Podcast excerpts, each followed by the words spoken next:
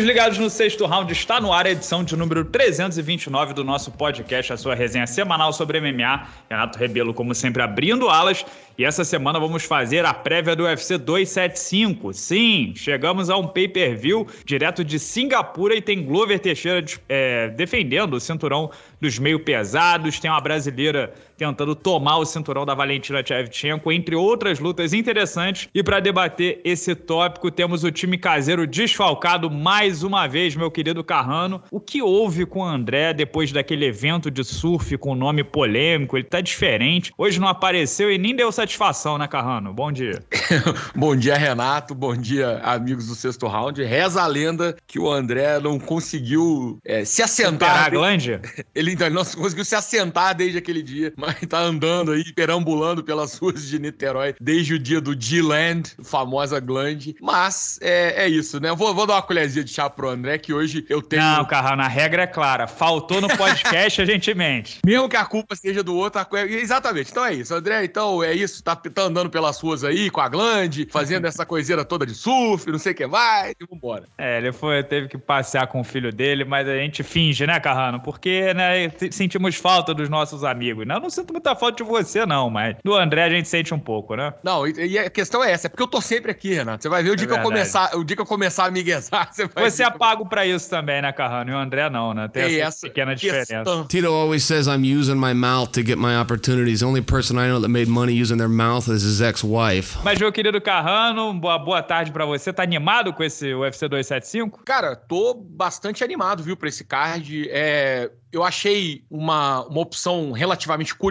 do UFC de mandar esse pay-per-view para Singapura. Muita gente falando, ah, vai, é para bater de frente com o One. Cara, assim, com todo respeito, o One faz um, um baita trabalho. É, é, o maior evento sudeste asiático, tem conseguido entrar em outros mercados, mas não faz cócega no UFC, né? Que isso, Carrano? O, o Chatri disse que ele chega a 7 bilhões de, de visualizações únicas no Facebook. Eu gosto, eu gosto quando sempre fala, usa a palavra potencial. Fala, irmão, potencial é o planeta Terra inteiro, né? Não, não para só em, no número qualquer, fala a população da Terra, porque qualquer pessoa pode ser impactada. Mas a, a grande questão aí, pelo que eu andei é, dando uma sondada, parece que é um acordo que o UFC tem com a AirAsia e com alguns outros patrocinadores lá da região. E aí, obviamente, faz sentido.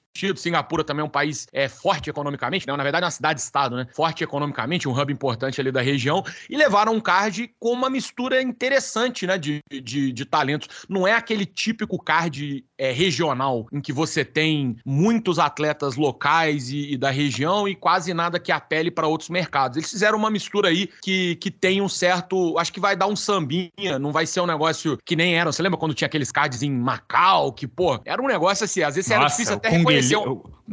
Com Photoshop, não foi? teve, teve é Photoshop, foto, agora, agora chama, né? O, o produtinho Photoshop agora chama. líquido, né? É. E Photoshop aplicável, né? É. Mas, ô Carrano, esse é um card que, assim, né, do ponto de vista. É, é muito importante pra gente, público brasileiro, tem dois brasileiros disputando cinturão, mas comercialmente esse card não tá com uma cara de que nos Estados Unidos, pelo menos, vai, vai fazer sucesso, né? Não, não, não acho que vai ser. Mas, de todo jeito, eu, eu, acho que isso já era mais ou menos esperar. É aquela, é aquela coisa, né? Você tem que fazer, comprometer um pouco quando você toma uma opção assim. Eu acredito que eles estão ganhando bastante por conta desses acordos aí, aí meio que compensa o outro lado. Mas eu digo de fazer um card que, assim, para quem é fã, pelo menos, faz sentido, né? Mesmo nos Estados Unidos. Eu não acho que vai ser um sucesso comercial, não tem apelo fora da bolha, mas assim, o fã de MMA mesmo, quem já acompanha, tem motivos suficientes para poder investir lá e comprar o pay-per-view e acompanhar. Tem a volta da, da Ioana, que acho que muita gente tá, tá interessada, essa disputa da Valentina, que tem um apelo aí no, na, na fanbase, e a luta do, do Iri com o Glover, que para quem gosta de MMA e gosta de boas histórias, também chama é atenção.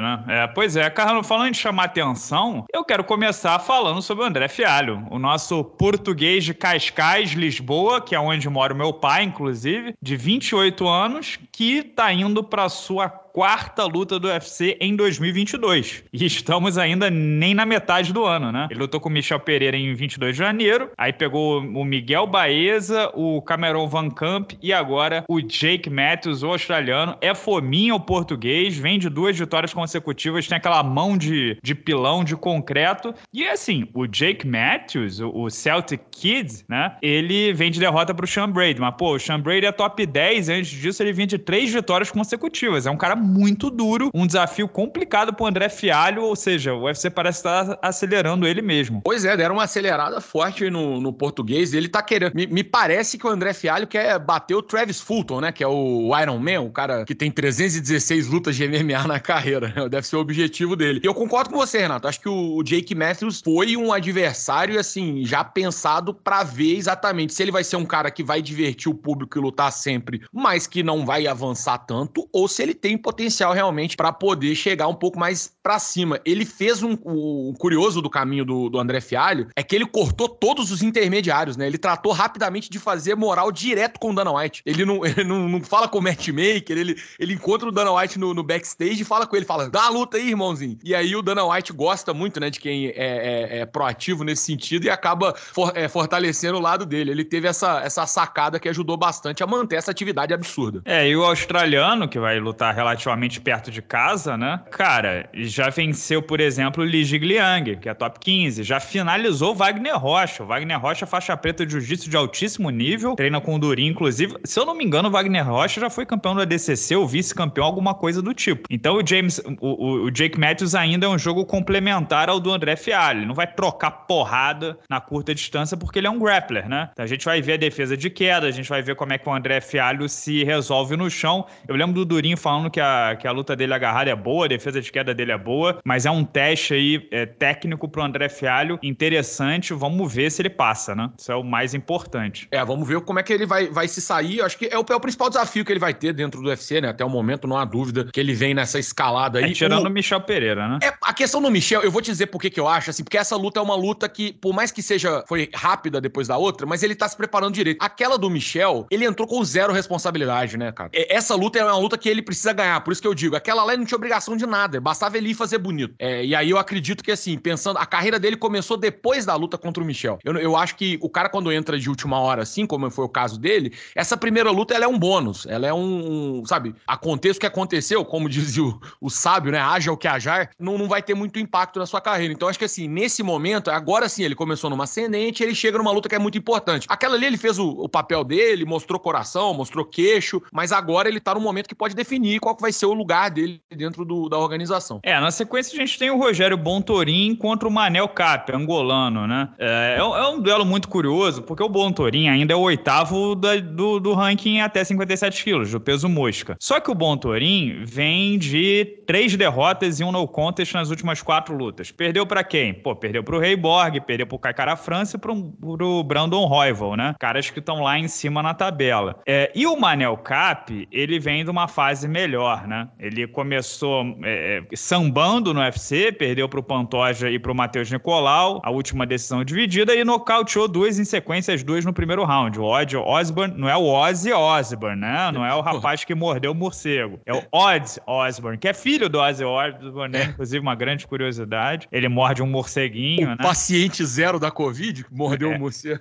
É isso. E os algas Zumagulov. Só que o, o Manel, o 14, o Manel, não, é Manel, né? Meu avô chamava Manuel e a gente chamava de Manel. Ele é o Starboy, né? Ele é de Luanda. Ele é muito favorito. Eu tava olhando na stake.com, né? Um desses vídeos que a gente fez. Ele é, tipo, favorito na proporção de 3 para 1 contra o Bom Torim. E é um casamento interessante, né? Porque o, o, o Manel Cap é um, é um striker, né? E o Bom Torim é um grappler. Um encaixe de estilos aí, o que, que você acha que dá? O, a fase fala mais alto? Eu acredito que os odds makers, né, que são os caras que fazem as odds, eles levaram muito em conta essa questão da fase. O, o, o Bontorin, treina com o Gili Ribeiro, né? Lá, lá no, no Paraná. E assim, o forte dele é realmente esse jogo de, de, de, luta agarrada. E a gente viu no passado, claro, o Manel vem aí de duas atuações muito boas e, e realmente tem um poder de fogo um pouquinho acima do, do normal, né, da, da média para essa categoria, mas ele pode se complicar um pouco. A gente viu o Matheus Nicolau, que é um cara que também tem essa base um pouco aí na, na, na luta agarrada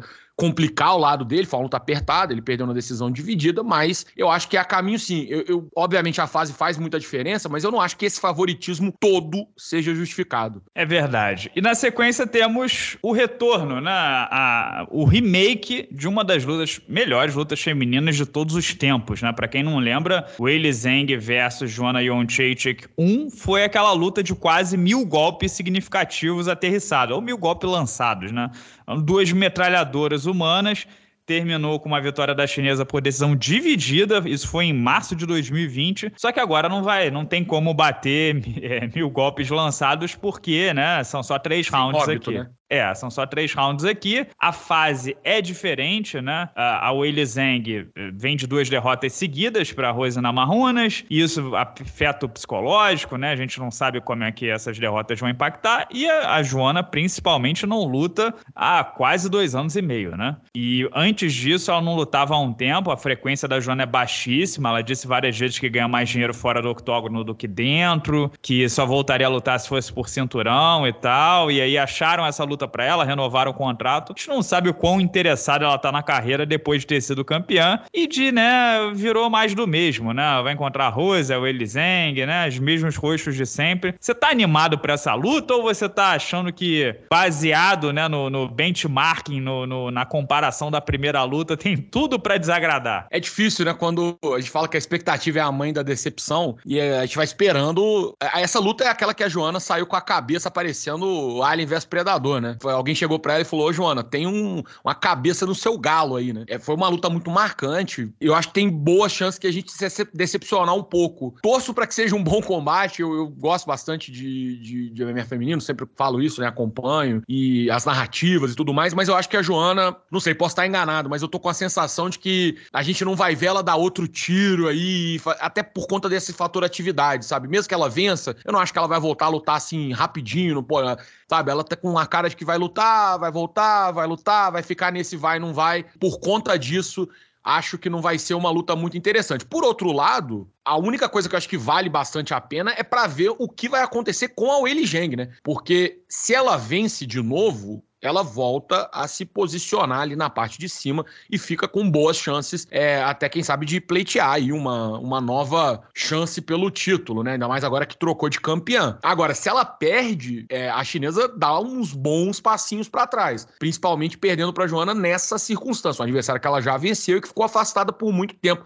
até foi retirada do ranking por inatividade. Então, acho que a, a por mais que a Joana seja talvez um nome historicamente mais relevante para essa categoria, uma história para se ficar de olho aí acompanhar e pensar em desdobramentos, eventos futuros, é com a chinesa Weili Zheng. E sai daí o Taro Shot? Provavelmente, né? Eu acho que sai provavelmente. Mas, assim, sinceramente, é, é, até um pouco de sacanagem, viu, é, cara? Pois é. Sai. Mas eu acho que vai, pode acabar saindo, sim. Pois é, mas é, se for uma luta boa, né? Uma vitória por nocaute e tal, coitado da Marina, né? O perigo é só isso que eu falei, né, cara? A Joana vence a luta, sei lá, ganha uma decisão ou nocauteia, é totalmente possível. E, pô, a gente vai ver ela voltar lá, sei lá, dezembro, janeiro, entendeu? A é. Carla Esparza já não faz muita é, questão não, sacanagem. de lutar também. Você tem razão, né? Tem que dar pra Marina, não tem jeito. É, porra, aí, senão, né? Vira vacilo. Mas na coluta principal, meu querido Carraninho, temos a nossa querida Tayla Santos, né? 28 anos, de Balneário Camboriú, que, pô, tá, tá num rolo compressor, né? Desde julho de 2020, bateu a Molly McCann. Molly McCann é Meatball Molly, né? Do Perry é, Pimblett, amigo, amiga melhor amiga. Sotaque mais engraçado do universo. Ela, pô, é muito... Ela parece o Perry Pimblett falando, só que... É, o Perry Pimblett mulher, né? É. É, a Gillian Robertson, a Roxane Modafferi e Jojo Calderwood, a Joanne Woods, é, finalizou inclusive no primeiro round. Tayla Santos conquistou esse o, o, o title shot, ela tem 10 nocautes, 3 finalizações, é uma menina bem completa, jogo justo, né? Bate duro e tal, mas é aquele negócio, né? Vai pegar a Valentina, que é a mulher número um peso por peso do mundo, que não encontra adversária, talvez é, é, de campeã, assim, esquece gênero, né? Talvez seja campeã barra campeão mais distante dos seus adversários no MMA. Porque, assim, você olha pra divisão e até agora, né, a gente vai ver o que a Tayla consegue tirar dela. Mas até agora ninguém chegou perto, ninguém, sabe? Eu acho que nem o Kamaru Usman, que é o número um peso por peso, você olha, você pensa assim, pô, de repente o Leon Edwards, de repente o Hansa Kimaev, vamos ver. Agora, a, a Valentina Tchevchenko parece que, assim, né, é, é, tá três, quatro degraus, tá anos-luz da, das principais adversárias. Nocauteou a Lauren Murphy, nocauteou a Jessica Batistaca, a Jennifer Maia foi a luta mais difícil, mas ainda assim não foi tão apertada assim. Tirou a Kathleen Chukajan, que tá vencendo todas as outras pra nada. Não, não passou perrengue com a Liz Carmouche, que é campeã do Bellator. E aí, com a Joana Want, John, Want, é, Joana John... Eita! A Joana campeã. Com ela também não teve qualquer tipo de problema. O que você acha? Você acha que a Tayla tem como causar um espanto aí, tirar algum. A Tayla é 19-1 no MMA, né? Vale lembrar, ela só perdeu pra Mara Romero Borella em, em fevereiro. Foi a primeira luta dela no UFC e foi uma decisão dividida. É. Você acha que a Tayla tem como tirar algum, a, algum coelho da cartola? Pô, ela é contundente, ela é nocauteadora, mas a Valentina é campeã mundial de Muay Thai. A Tayla tem um chão legal, mas a Valentina também é faixa preta de jiu-jitsu, queda muito bem. E aí? Renato, eu vou, antes de eu, de eu fazer uma, uma né, passa, fazer uma passa nessa questão Nos dê esperança, Carrano. Não, eu vou, eu vou usar, eu vou dar esperança agora, porque eu vou usar o método ultra científico aqui para poder falar uma coisa. Ó, eu vou até chamar uma convidada especial aqui no podcast, tá aqui trabalhando na minha frente enquanto eu gravo, e vou pedir a Raíssa para falar o que ela disse para mim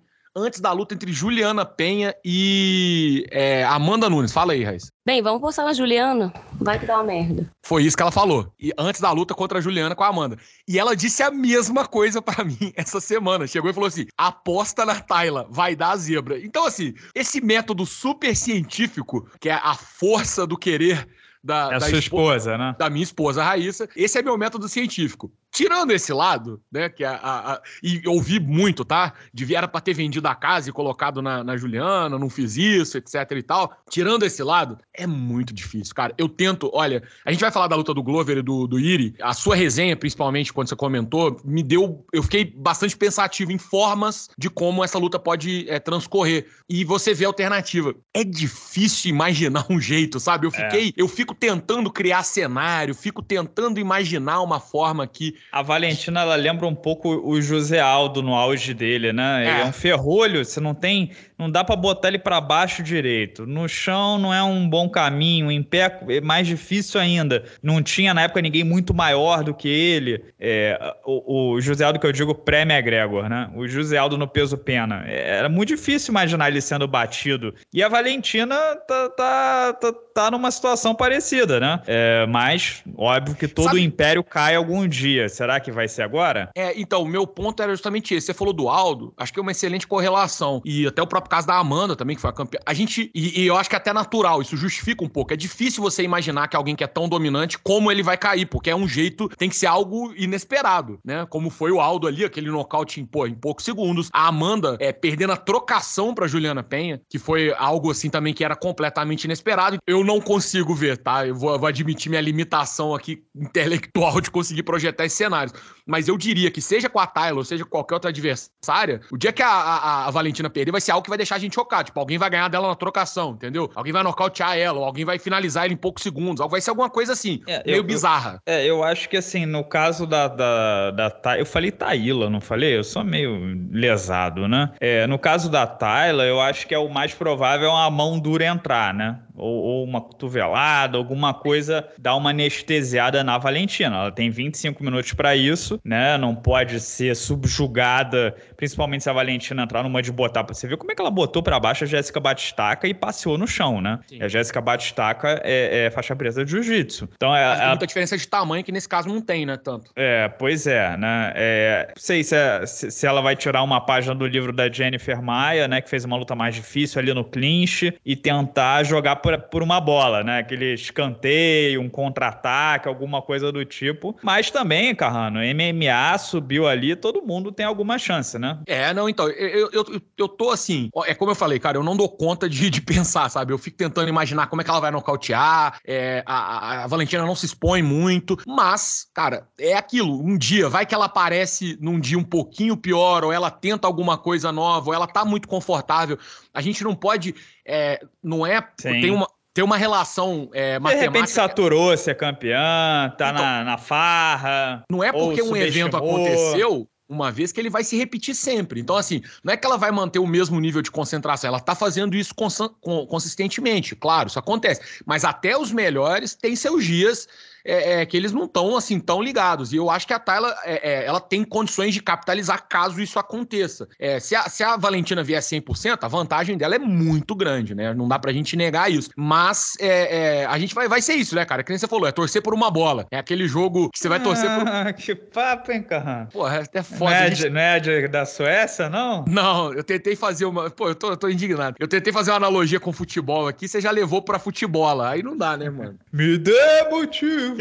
Deixa eu botar essa transição aqui pra. A Tayla podia entrar, né? Com, com o Tim Maia, né? Imagina. Maior artista brasileiro de todos os tempos, de preferência da era racional ainda, entrar com Maior de circunferência ou de talento? Dos dois, de talento e de circunferência. Maravilha. E na luta principal, meu querido Carrano, é, não tem jeito, né? Glovão contra Iri Prorasca, tenso. Eu acho que é uma daquelas lutas que pode terminar rápido para qualquer um dos lados, né? Desde o do Glover. O, o Iri é malucaço, né? Eu fiz uma resenha semana passada falando sobre a pressa, a ansiedade dele, o que leva a gente a crer que vai ser uma luta rápida. Ou ele vai se abrir demais para a queda do Glover, o Glover vai botar para baixo vai macetar. Ou ele, pô, ele, entendeu? A diferença de 13 anos de idade, ele vai chegar muito mais rápido, mais comprido, contundente, preciso, vai, vai anestesiar o Glover rápido e derrubar o brasileiro. E eu acho que, tipo, é muito difícil. Você pega o retrospecto do Iri Prohaska, o cara que tem 33 lutas profissionais e duas lutas dele foram para decisão, ganhando ou perdendo. Quarta né? para segunda-feira, Glover Teixeira na é, decisão ou Iri Prohaska né? na decisão. Pois é, eu vou me zicar, eu vou me zicar, mas estou dizendo, essa luta não tem como ser uma decisão muito menos monótona, né? Pô, falando sério, é difícil imaginar alguém vencendo por cinco rounds aí, 3 a 2 alguma coisa do tipo. Esses dois aí vão para matar ou morrer. É, o Glover já tem uma certa idade também. Não, não sei se o plano dele é, é jogar no contragolpe, cozinhar a luta, porque o Iri provavelmente vem pegando fogo, né? Porque nunca fez diferente, é sempre é marchar para frente, para frente, para frente, só tem ataque. E vão colidir em algum momento e alguém vai levar melhor. O que, que você tá achando? É o garoto que é mais comprido, que é strike, que. Mas, de novo, né? também se abre muito, ataca muito e está muito aberto a ser atingido, né? Fez a dança da galinha nas duas lutas que fez no UFC. Vai que arreganhadaço, entra a mão do Glover, ele cai também? É possível, né? O Glover tem mais de um caminho para vencer, enquanto o Iri tem só um. O que você está lendo aí dessa, desse casamento curioso de estilos, de gerações, de idade, de nações, de tudo? Eu vou, vou só dar um reforço aqui no que você disse. Eu não quero né, contribuir para a zica, mas tem um outro fator aí também que é o estilo dos dois, né? É, se cada um fizer aquilo que faz de melhor, são dois estilos que desgastam muito tanto o próprio lutador quanto o adversário né? O Glover naquele jogo de amassa no chão. É, ali. e pô, lembra e o Iri... as lutas do Iri, pô, no, no final das lutas ele já tava, pô, zumbi, Walking Dead, né? É. Muita energia. E ó, a gente sabe que a chance de uma finalização e um nocaute aumenta exponencialmente quando os atletas estão muito desgastados, né? Várias vezes o cara meio que se rende ao cansaço e ao desgaste, mais até do que necessariamente sofrer uma mão ali muito forte, uma ou ser finalizado. A gente já viu caras é, que são, assim, exímios é, grapplers serem finalizados porque é justamente isso, né? Ou entra uma mão forte, ou o cara tá muito cansado e ele acaba sucumbindo. Mas sobre a luta, é, eu até comentei, né? Agora há pouco eu fiquei, tava, quando tava editando essa resenha sua e depois também, quando assisti, depois de publicar, eu fiquei pensando bastante sobre isso, cara, e faz muito sentido. Eu acho que há caminhos sim. Tem um fato aí que a gente não pode é, ignorar, mesmo que já esteja, já não esteja mais na flor da idade, o Glover tem um baita poder de absorção. É, eu lembro bem, se eu não me engano, inclusive foi uma das primeiras vezes que a gente se encontrou pessoalmente, foi naquele evento do Glover, Ryan Bader, que foi na quarta-feira em BH. Você lembra disso? Dessa luta? O Bader tava trocando com o Glover, o Glover engoliu umas três mãos ali. É, o Glover bambeou também. É, ele tava meio bom, mas é isso, ele engoliu umas três mãos, não caiu, deu um contragolpe, o Ryan Bader deu uma bobeada e ele foi para cima. É, ali no caso ele conseguiu foi o nocaute, né? Mas no caso do Iri, por exemplo, se ele vem e erra um pouco a, a média distância meio mal, se aproxima demais, mesmo que ele conecte uma ou outra, ele pode levar uma no contragolpe, alguma coisa assim, e ser quedado, ou enfim, ou ir pra, a, acabar no chão. Ou, é, tem, tem caminhos, né, para que isso aconteça também. Eu acho que o, o Iri tem uma vantagem, obviamente, física, que é muito grande, não pode ser desprezada, principalmente numa, numa categoria de peso como a de 93. Nesse caso, o Iri leva essa vantagem que é inegável. Né? A gente tem que dar o favoritismo para ele por conta disso.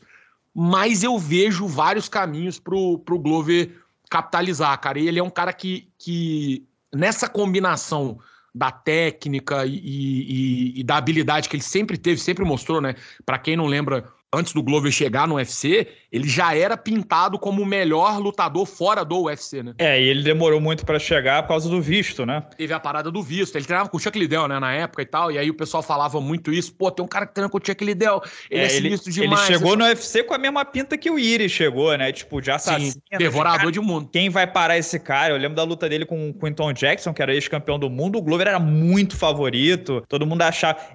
Eu já citei isso num vídeo meu. Tinha uma época que os dois lutadores mais temidos do planeta eram Glover Teixeira e Ronaldo Jacaré. E hoje talvez sejam Hansa Kemaev e Alex Poitin, né? Eles eram o que o Poitin e o, e o Hansa são hoje, mais ou menos, né? É, não, porque era isso. Tinha um fator também de surpresa, né? Não nos conhecia tanto assim. O cara já tava, já era bastante experiente, mas não tinha lutado no UFC ainda, nesse nível de competição. É, mas e parou che... no maior fenômeno da história do MMA que se chama Jonathan Dwight Jones, né? Mas olha, eu acho que a experiência do, do Glover com essa técnica, essa habilidade que a gente já sabe que ele tem, elas podem criar alternativas interessantes. Eu tô, eu tô talvez hoje, mais perto da luta, eu tô mais intrigado do que eu tava há dois, três meses atrás, quando a luta foi anunciada. É, e, e assim, né? O Glover segue sendo bem zebra. O que, assim, não é, não é porque é do Glover, né? Um campeão mais velho, assim, não sei se o Daniel Cormier tinha muito isso, mas o Glover foi zebra contra o... Na última luta contra o Blachowicz, ele foi zebra, né? Eu ele acho foi... que era pouco. Ele tá sendo zebra de novo. É, se ele pegar na próxima rodada, sei lá, o Ankalaev, talvez seja Vai zebra também pela, pela rodada, né? Mas enfim, o Glover tá mostrando que pode, que segue vivo, que tem muito recurso, que aguenta, que bate pesado, que aguenta do ponto de vista não só de absorver pancada, mas de não cansar, né? Ele fez, deu alguns amassos, tipo no Marreta, no Anthony Smith,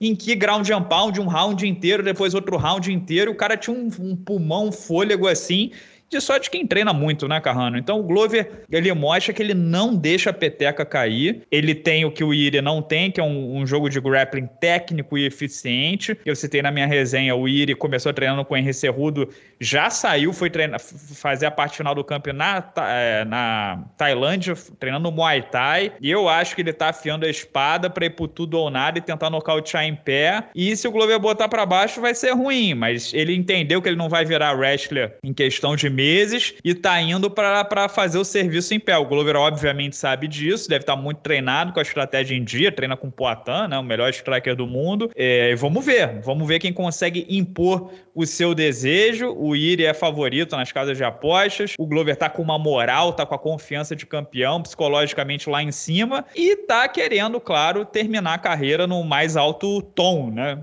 É, terminar como campeão do mundo. Ele que pensa em vencer o Iri, vencer mais uma lá para novembro, né? E é, fechar a conta no esporte no topo da montanha. Seria muito bonito, seria poético, né? Para tudo que ele passou na carreira dele de imigrante legal, de tentar entrar pelo deserto nos Estados Unidos. Vamos ver nesse sábado, direto de Singapura. Você sabe que horas vai ser o, o evento, Carrano? Porque o horário vai ser aquele alternativo, né? Não, vai ser no horário dos Estados Unidos. Ah, é? Ah, é, eles fizeram, eles fizeram pelo horário dos Estados Unidos, até porque, como é um evento que é em pay-per-view, por mais que ele não vá ter o maior apelo do universo, né, é, nos Estados Unidos, se fosse de madrugada, aí fudeu, aí não, não dava nada. Então, vai ser o evento, vai ser de manhã lá. O card principal, se eu não me engano, ele começa 11 da noite aqui. Eu não sei que hora que é o card preliminar, mas o principal, se eu não me engano, é, é, é 11 da noite. Então, vai ser um evento no horário tradicional de pay-per-view mesmo, que a gente já tá acostumado e tal, o que vai mudar um pouco as coisas para os atletas lá, né, cara? O Glover e o Prohaska vão ter é, que lutar de manhã. É vamos outra... lembrar que o último brasileiro que disputou o cinturão de manhã, a é.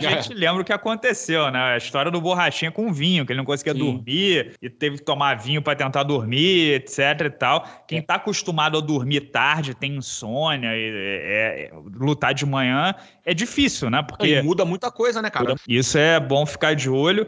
E, Carrano, para embalar o podcast aqui, eu quero ler uh, os palpites, algumas opiniões dos nossos membros Wrestlers All American que mandaram aqui para esse card. Ó, o Diogo Fagner, Glover vai converter a queda e consequentemente a luta, na experiência e malandragem que são os atributos mais divergentes entre os dois. Murilo Nunes, cruzado de esquerda, upper logo em seguida, Iri cai, primeira defesa concluída com sucesso do Glover. Será que é mais torcida ou o pessoal tá no prognóstico? 100% análise, Renato, não fale isso. Vinícius Gabriel, Iri Prohaska não é imune a quedas. A luta dele contra o Nenkov mostra que esse é o caminho. Embora o Iri tenha vencido, né? É, pois é, mas o Nenkov é um trator, né? Um wrestler, pô, campeão mundial de combate sambo, campeão do Bellator, né? O cara que queda 20 vezes por round. E o Vinícius Gabriel termina, né? Pra Tayla Santos ganhar é simples, só precisa subir ela e mais alguém no octógono para ajudar.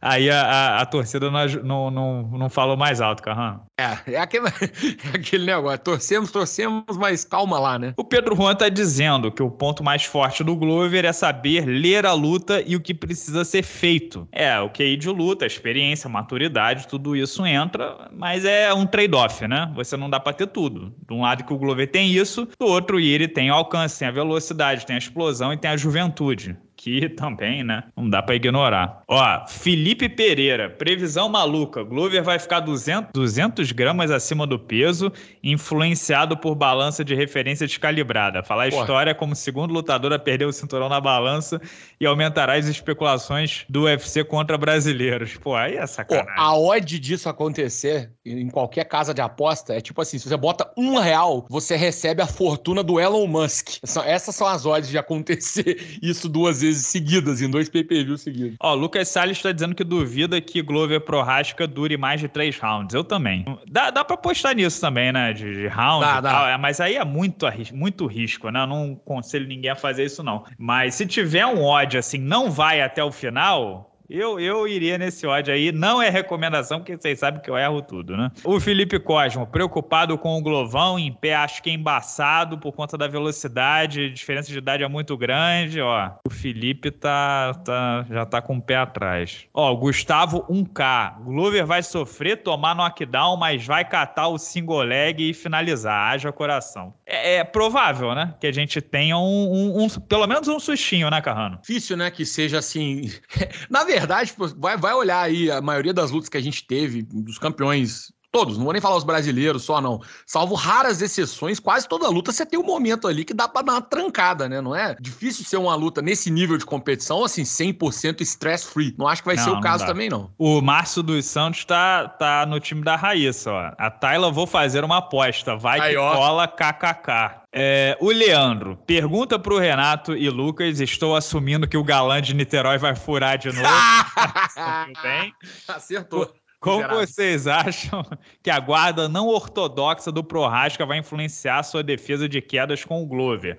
Essa movimentação com a base mais aberta vai funcionar em favor do brasileiro? Então, Leandro, eu, eu falei isso na, no, no vídeo da semana passada também. O Iri faz isso de propósito, né? O Anderson Silva faz isso de propósito, o, o, o Michael Page faz isso de propósito.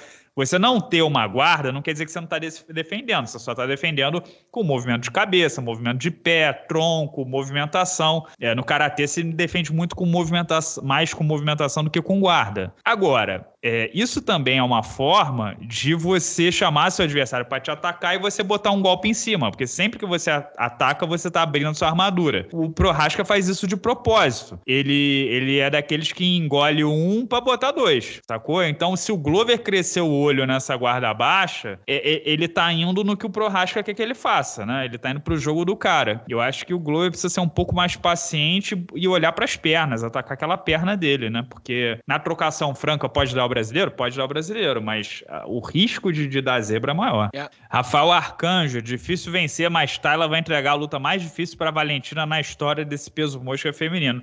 É, de repente, se a Tyler entregar uma luta muito dura, que faça a Valentina sangrar e sofrer, de repente ela já garante uma segunda luta, né? Porque não tem muita alternativa e, e ninguém tá, tá dificultando pra Valentina. O Thiago Mansanari, infelizmente, não vai ter competitividade nenhuma pra Tyler, vai ser mais um atropelo da Valentina. É, pessoal aqui já no, no fatalismo, né, Carrano? Tá todo mundo já, já tá encomendando já a vela. Pedro Bressan, Renato previu que a, a luta do Glover com o Prohaska não passa do primeiro round. Logo, deve ser uma luta monótona e decisão dividida. Será que o Pedro Bressan apostaria comigo? Ele botaria o dinheiro onde está a sua boca ou é só Ventania de língua, hein, Pedro Bressan? O João Marcelo tem a sensação. João Marcelo Novaes tem a sensação que vai dar a Glover, apesar da lógica favorecer o mais jovem e rápido. A mesma coisa Paulo Henrique. Sei que o nosso Renato Rasbula falou que Glover versus Prohaska não passa do primeiro round. Infelizmente, podemos esperar a luta vai para as papeletas. Será que ele também apostaria nisso ou só quer me contrariar, hein, o seu Pedro Henrique? Eu vou sugerir uma aposta, Renato. Ó, um superchat de 200 pratas de cada membro que tá contra e se eles ganharem a aposta, te manda uma camisa para eles no sexto round. Pode ser uma, uma opção aí de, de fazer uma aposta entre os membros e o, as previsões furadas do Renato. Ó, Roberto Micaías. Fala, meus queridos, parabéns pelo canal. Seguinte, Glover infelizmente vai ser nocauteado no segundo round. Joana vai perder novamente na decisão. Valentina nem vai soar crucificando a Tayla e Bontorim também leva uma joelhada voadora. Abraço. É isso, cara. Chegou, causou o caos e a desordem, Roberto Micaías e vazou. O Arley Ferreira Oficial, se eu, se eu não me engano, é um dublê, rapaz. Se eu não tô me enganando. Como é que é? O nome dele? O Arley Ferreira ah. Oficial. É um rapaz que eu já vi em alguns lugares. Ele fala assim: acho que o Glover nem deve tentar trocar com o Iri é a luta agarrada futebol clube desde o início. Pois é, né? Ele manter o foco no, no, no, plano e no prêmio, né? Porque se, se cresce o olho para trocar, ele faz exatamente o que o monge da porrada quer, né? Matheus Ibrahim ligando pro AJ para pegar aquele 5K hum. emprestado e apostar na stake. É Glover versus Prohaska over 1.5 rounds. Não faça isso, pelo amor Pô. de Deus, Matheus Ibrahim. Porque se você errar, sabe como é que a Jota funciona, né? Você vai quebrar suas pernas com taco de base. Você tá, tá, você não tá apostando 5 mil, você tá apostando seu joelho, velho. Não faça isso. É, tá, os seus ligamentos, né? Ó, Bruno Marujo, acho que a juventude, a contundência do monge da porrada pro Rasca vai prevalecer. E o Tássio Rocha, Glover nocauteia com head kick rodado no quinto round numa batalha sangrenta. O pessoal tá criativo, né? Pelo menos isso, né? Bastante criatividade. Não dá. É porque também é aquele negócio, é meio Kleber Machado, né? Não dá para variar muito. É o futebol, um esporte onde se ganha, se perde ou se empata, né? Então, como não tem muita opção, o pessoal tá sendo criativo na explicação. Ó, Davi Piovesan, se Tayla vence, vai ter gente nova na lista da Forbes, provavelmente. Talvez a Raíssa, né? É, pô, tá louco. Já vai, já tá vendendo a casa onde a gente mora aqui. Se perder, inclusive, esperem resenha o sexto round aí, direto da ponte ali do Niterói, que é aqui em Junópolis. Ó, o Felipe Caldas de Oliveira diz: quem apostar nas zebras vai faturar. Será? Será o, o Antônio João Araújo? Será que o José Aldo apostou novamente no que é certinho? O pessoal sacaneando aqui. Man, listen, I don't like maconha, guys, because it's the, it's the bad example for sport. Mas é isso. Opiniões distintas sobre o UFC 275. Meu querido Carrano, temos que embalar essa edição do nosso podcast, porque você está apressado, tem que fazer um exame, né, Carrano? É o quê? Colonoscopia de novo? Terceira é, vez, né? É, é, exame de próstata voluntário. Eu liguei pro médico, liguei pro médico, comprei um buquê de flor, aí eu vou lá fazer. Tem que mandar um abraço à cobrinha, né, essa semana. Pô, ah, tava... verdade. Já, já sabemos, né? É, cara, então, assim, eu vou te ser sincero, eu vim a semana inteira preparado para mandar abraço da cobrinha pro Piquet, porque isso, essa notícia me, me, me impactou muito. Piquet? O zagueiro Piquet, pô, traiu a Shakira, Renato. Imagina o cara pega a Shakira e trai a mulher, pô. Isso, isso é inacreditável. O podcast não é sobre MMA, Carrano? Ou é, é, sobre, é sobre traição também de, de famosos, pô. Eu fiquei, eu fiquei muito impactado com essa notícia porque a Shakira é um puta sex symbol. Mas enfim, chegou no final de semana. Ah, aí você tá escutando isso do seu ah, lado mesmo? Ah, mas vai fazer o quê? Vou, vai brigar com os fatos? O, E tá, até porque também a, a, chance de eu pegar. A chance de eu pegar a Shakira é mais fácil a Raíssa ficar rica postando tudo aí no, no UFC no final de semana, né? Mas o. o ah, não tem jeito, cara. O Herb Dean, é, esse final de semana, eu, vou, eu falei na resenha, vou, vou reforçar aqui. Eu nem acho a interrupção tão equivocada. Tá? O problema não é a interrupção. É, ele, ele, poderia ter interrompido, acho que havia motivos suficientes ali para poder interpretar como um nocaute em pé, a interrupção técnica, né? Que é o que o, que o juiz faz para proteger o atleta, faz todo sentido.